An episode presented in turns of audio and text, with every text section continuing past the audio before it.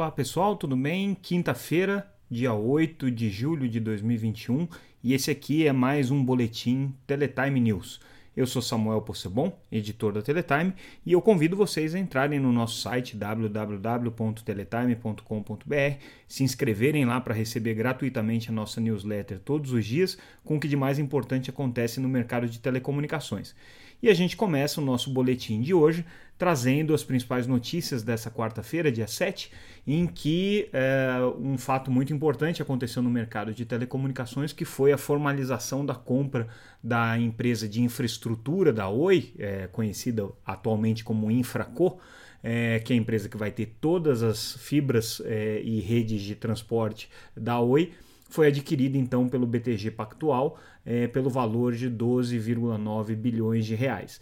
Essa transação já era esperada, não foi nenhum fato novo. Na verdade, essa oferta é, já tinha sido apresentada há cerca de três meses. Não houve nenhuma oferta concorrente e hoje, como a Oi é uma empresa que está em recuperação judicial, ela precisava passar por um processo formal de leilão em que é, interessados poderiam apresentar uma proposta. Como não houve nenhuma outra proposta, então a BTG se consagrou aqui controladora dessa Infraco.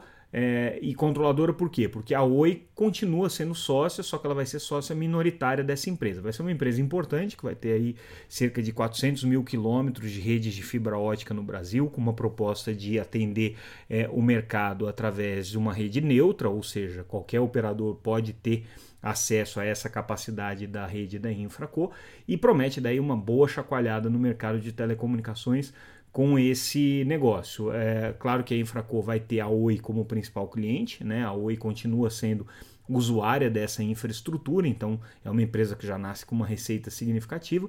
Por outro lado, a Oi também tem uma participação é, societária relevante, tem cerca de 42% dessa nova empresa e vai ser então é, uma acionista importante aí, apesar de garantir uma separação é, bastante clara entre o seu papel de acionista e o seu papel de cliente. Vamos ver como é que isso aí vai se desenvolver. Agora essa operação precisa passar pelo CAD e pela Anatel para ser aprovada. O processo começa formalmente aí nas próximas semanas. Esses documentos devem ser apresentados e todos os pedidos de anuência prévia e de aprovação concorrencial no caso do CAD. É, bom, é uma notícia aí que realmente marca o nosso dia, essa quarta-feira, por conta desse leilão. Mas não foi só isso, a gente traz aí uma série de reportagens importantes com relação à polêmica entre é, o edital de 5G e a possibilidade ou não de você ter metas para escolas. A gente já está acompanhando isso já faz um tempo. A deputada Tabata Amaral levantou essa bandeira, depois a Comissão de Educação da Câmara também passou a é, defender que o edital de 5G trouxesse aí obrigações de cobertura de escolas que hoje não estão conectadas. Ontem a gente já tinha trazido a notícia da reunião do ministro com os parlamentares da Comissão de Educação para tratar desse assunto e hoje é, a gente é, traz aí informação de uma nota técnica que foi produzida pelo Ministério das Comunicações é, em que basicamente eles rechaçam a possibilidade de mexer no edital é, para incluir metas de educação. Segundo os técnicos do Ministério, e essa nota foi endossada pelo ministro, que a entregou para os parlamentares, segundo o Ministério, mexer no edital agora é, provocaria um atraso é, e isso comprometeria as outras metas. O que o Ministério diz, a gente já noticiou isso em outras ocasiões, é que a própria conectividade que vai ser oferecida nas localidades que vão ser cobertas pelo 5G ou pelo 4G, que também há frequências aí no leilão é, dedicadas ao 4G, ou pelas redes de fibra que vão fazer o backhaul é, dessas, dessas localidades, é, já garantiria né, que as escolas estivessem numa região coberta. E aí fazer o acesso final seria uma coisa mais simples. De qualquer maneira, é, a situação não está boa. A professora, deputada professora Dorinha, que é presidente da, da comissão, ela não não está conformada com essa posição do Ministério. É, já disse que vai reiterar junto ao TCU a necessidade de colocar obrigações de cobertura em escola. E pegou particularmente mal entre os parlamentares a iniciativa do governo de entrar é, com uma ação de inconstitucionalidade é, junto ao Supremo por conta da lei que prevê é, o direcionamento de recursos do FUSH, 3 bilhões e meio de reais, para programas de conexão em escola, como parte aí da, da do esforço é, com relação aos efeitos da pandemia. É, o governo entrou com essa ação ontem, a gente já tinha noticiado isso, e hoje os parlamentares, é, como era de se esperar, soltaram os cachorros em cima dessa decisão do governo, inclusive pelo fato de que, é, segundo os parlamentares, é, a derrubada do veto a essa lei, que é, obriga né, o, o, governo a fazer esse aporte, esse investimento do FUSH em escolas, a derrubada do veto tinha sido acordada com a base do governo, com o próprio governo. Quer dizer, o presidente Bolsonaro vetou porque é, corria o risco ali de é, ferir é, as regras de responsabilidade fiscal, mas combinado aí com o governo que, com, com o Congresso, que o Congresso derrubaria e aí o governo ficaria mais tranquilo para poder é, executar sem ser responsabilizado caso aquilo fosse entendido como uma quebra ali da, das regras de responsabilidade. É, não foi o que aconteceu. O governo não cumpriu essa parte do acordo e preferiu ir ao Supremo com uma ação de inconstitucionalidade. Então pegou bem mal isso daí. E aí, falando em Congresso, a gente traz uma outra notícia sobre a reforma tributária, mais especificamente a reforma do imposto de renda, apresentada na semana passada pelo governo ao Congresso.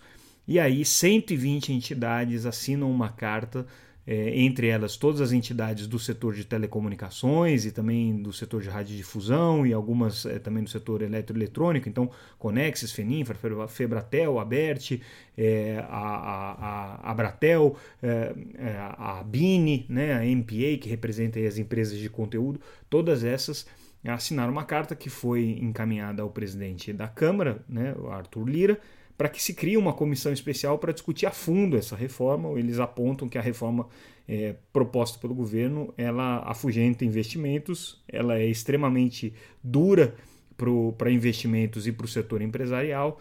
É, e não é uma reforma bem-vinda, apesar de elogiarem aí é, a reforma tributária conceitualmente de uma maneira geral, criticam muito a iniciativa do Paulo Guedes aqui com essa reforma específica do imposto de renda, que é bastante ampla, né? afeta em mais de 68 leis diferentes. Então, na verdade, é uma reforma é, para o imposto de renda, mas que afeta todo o sistema tributário brasileiro.